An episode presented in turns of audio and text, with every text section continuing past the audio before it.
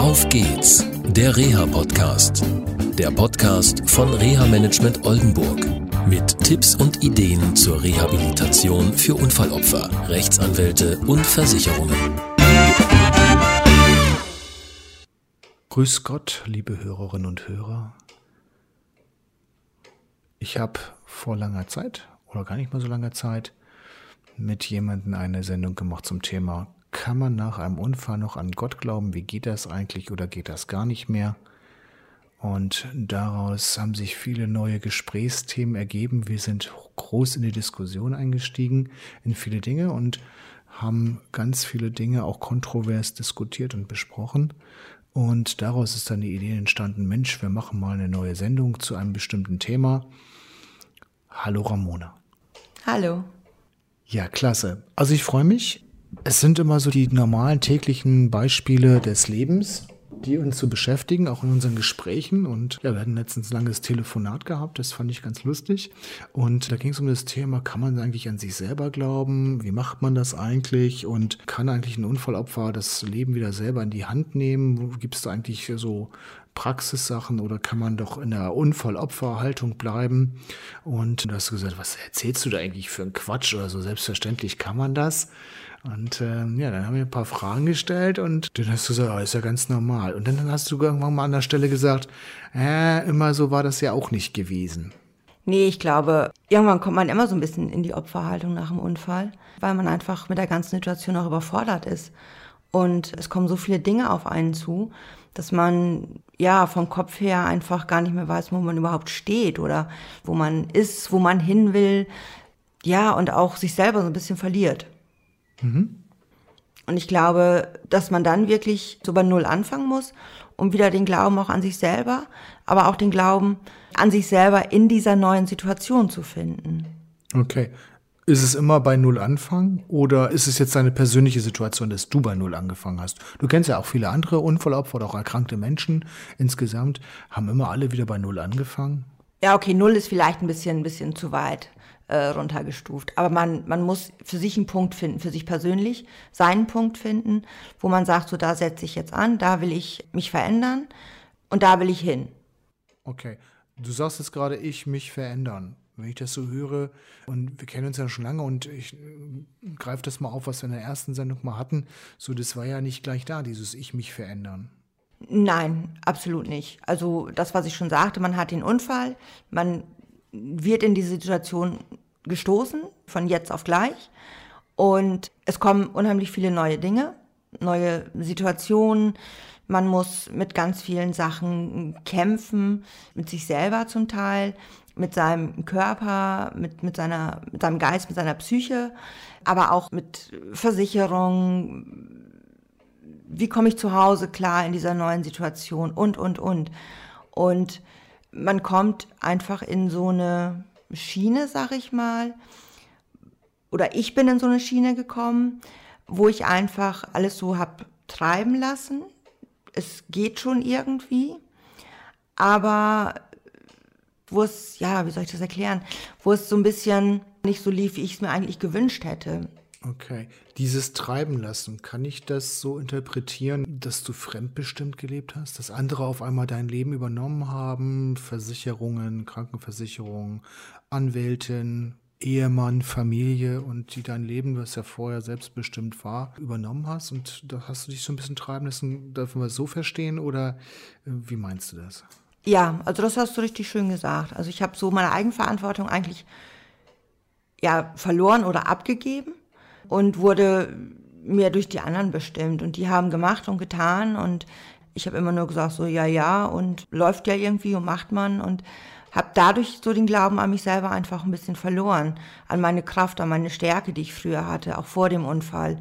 So diese ganzen Eigenschaften, die früher da waren. Ich war als Beispiel früher ein Energiebündel voller Tatendrang und so nach dem Unfall war ich eher so ein ruhiges kleines graues Mäuschen geworden und habe mich so selber in meiner Situation eingeigelt.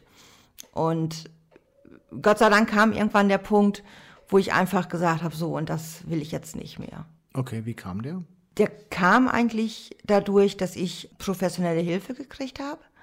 Einfach auch, um dieses Trauma zu verarbeiten, aber auch, um wieder zu lernen, mit mir selber klarzukommen, mich selber auch zu akzeptieren, so wie ich bin, als Rollstuhlfahrer, mit den ganzen Narben am Körper, mit den Einschränkungen, aber dass mich das nicht, ja, nicht schlechter macht, sondern dass ich noch der gleiche Mensch bin wie vorher. Und in sehr vielen Gesprächen haben wir halt wirklich geguckt, so, wer war ich früher? Wo bin ich jetzt? Und wo will ich auch hin? Will ich in dieser Situation jetzt so bleiben? Bin ich glücklich, zufrieden? Nein. Also muss ich was verändern. Jetzt erzählst du das in wenigen Sätzen.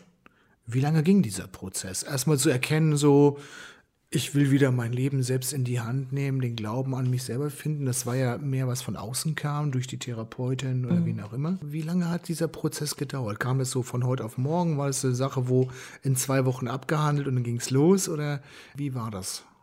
Also schön wäre es gewesen, wenn es so schnell gegangen wäre. Nee, also es war, waren schon Jahre. Also es ist einmal bis zu dieser Erkenntnis sind Jahre durchs Land gegangen, wo auch man sein Umfeld so ein bisschen mit negativ reingezogen hat, weil man selber einfach unzufrieden war, gibt man es auch ans, ans Umfeld weiter, gerade auch an die Familie, an den Partner. Und ja, bei mir war es so, da hat die Unzufriedenheit irgendwann überhand genommen wo ich gesagt habe, so, und auch das ist jetzt ein Thema, was ich angehen muss, weil ich will nicht mein Leben lang so ein Leben führen, das möchte ich nicht. Und das waren drei, vier Jahre bestimmt. Und dann kam aber ja auch die Zeit, so dieses Verändern dauert ja auch noch wieder Jahre. Man, man macht es in kleinen Schritten, man weiß es nachher auch eigentlich, was man verändern möchte, aber es hapert dann auch noch wieder an der Umsetzung. Also das ist. Mhm. Hätte es für dich eine Abkürzung gegeben? Also es war jetzt bei dir ein, es kann bei jedem sehr individuell sein. Es gibt ja Menschen, die setzen das relativ schnell um in wenigen Wochen, Monaten. Hätte es für dich irgendwo, also wenn du mal zurückschaust, irgendwo nachdenkst, so irgendwie eine, eine Abkürzung gegeben? Hätte es da Tools gegeben oder musste der Weg so für dich sein? Also ich glaube, eigentlich musste der Weg so für mich sein, um wirklich dahin zu kommen, wo ich heute bin. Das, was ich vielleicht anders gemacht hätte oder was ich heute anders machen würde, ist, ich hätte nicht so lange die taffelstarke Frau gespielt, sondern hätte mir eher Hilfe geholt. Also ich habe wirklich so die ersten, ja, bestimmt drei Jahre gesagt, ich brauche keine Hilfe, ich bin eine starke Frau, ich schaffe das alles alleine und war innerlich eigentlich völlig kaputt.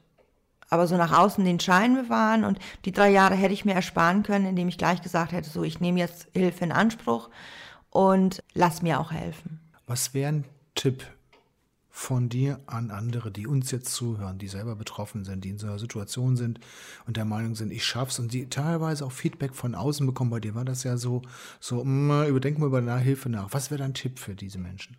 Also mein Tipp wäre wirklich, diese Hilfe anzunehmen, die man bekommen kann, dass man sich dafür auf keinen Fall schämen braucht, sondern dass es ja wirklich eine Hilfe ist, eine Stütze ist und dass die einem auch wirklich zeigen, was man selber machen kann. Also die, die begleiten einen. Die sagen dir jetzt nicht, wie musst du dein Leben führen, sondern die sagen dir, das und das kannst du machen, um dein Leben zu finden. Also sie, sie begleiten dich. Sie schreiben dir aber nichts vor. Und ich glaube, es ist oftmals noch verpönt, so ich gehe zum Therapeuten oder Psychotherapeuten. Und das finde ich eigentlich ganz, ganz schade, weil jeder hat sein Päckchen zu tragen und jeder hat irgendwo mal mit sich zu kämpfen und sich dann jemanden zu holen, der einem helfen kann, vielleicht auch mit professionellen Anleitungen, Dingen. Ähm, es gibt so viele Sachen mittlerweile ja auch, die man in Anspruch nehmen kann. Und bei mir war es so, ich wollte meinen Mann dann nicht noch zusätzlich mit belasten. Also ich hatte eigentlich keinen, mit dem ich reden konnte, weil ich einfach gesagt habe, mein Mann, der muss so viel tragen. Ich will ihn nicht auch noch mit meiner psychischen Seite belasten oder mit meinen Gedanken, die in meinem Kopf rumschwirren. Und da hatte ich jemanden Außenstehendes, wo ich wusste, mit der kann ich reden oder mit dem kann ich reden.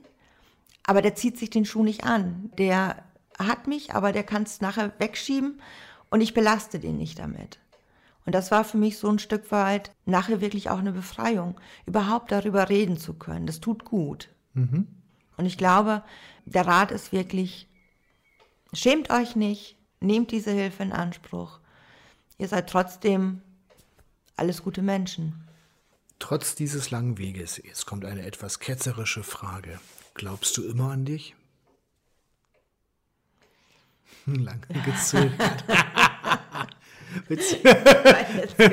Der ist wirklich gemein. Ähm, und äh, aber die Frage ist doch, oh, gibt es mittlerweile, wenn du so drüber nachdenkst, denk mal an diese Konzertgeschichte nach, wo auf einmal was in dein Leben schlittert und du so wieder in die Sache kommst, in diese alten Muster reinkommst und trotzdem hast du ja eine, letztendlich eine Strategie entwickelt, wie es dann doch umsetzt. Wie machst du es? Ja, also da muss ich sagen, ich versuche es immer an mich zu glauben, aber es kommen immer wieder Phasen, wo es nicht gleich klappt. Auch da, ja, wo du drauf ansprichst, dieses Konzert, da war letztes Jahr dieses äh, große Konzert bei der Meierwerft, wo ich das erste Konzert nach meinem Unfall dann wieder in Angriff genommen habe und mir im Vorfeld sehr, sehr viele Gedanken gemacht habe, wie ist es da mit dem Rollstuhl hin, mit den Toiletten, hast du nicht gesehen. Also hab's mir eigentlich schon so ein bisschen ja, madig gemacht, schlecht geredet. Aber wo ich dann für mich selber irgendwo gesagt habe, warum? Ich habe das getan, was ich konnte. Ich habe angerufen, gefragt, wie sieht's aus mit Behindertentickets? Wie ist es mit Toiletten da? Ist es ein abgetrennter Bereich? Und es wurde alles bejaht. Und ich habe dann eine Freundin mitgenommen, die mich da auch sehr gut und toll unterstützt hat. Und gemeinsam haben wir es dann in Angriff genommen. Und heute sage ich, ich bin so froh, dass ich es gemacht habe, weil es hat mir selber nochmal gezeigt, ich sollte mir im Vorfeld nicht immer so viele Gedanken machen über Sachen, die noch gar nicht passiert sind, sondern es wird schon alles zum Guten werden. Super. Liebe Ramona, vielen Dank für dieses Gespräch. Bitteschön. Tschüss. Tschüss. Das war eine Folge von Auf geht's, der Reha-Podcast. Eine Produktion von Reha Management Oldenburg. Weitere Informationen über uns finden Sie im Internet unter www.rehamanagement-oldenburg.de.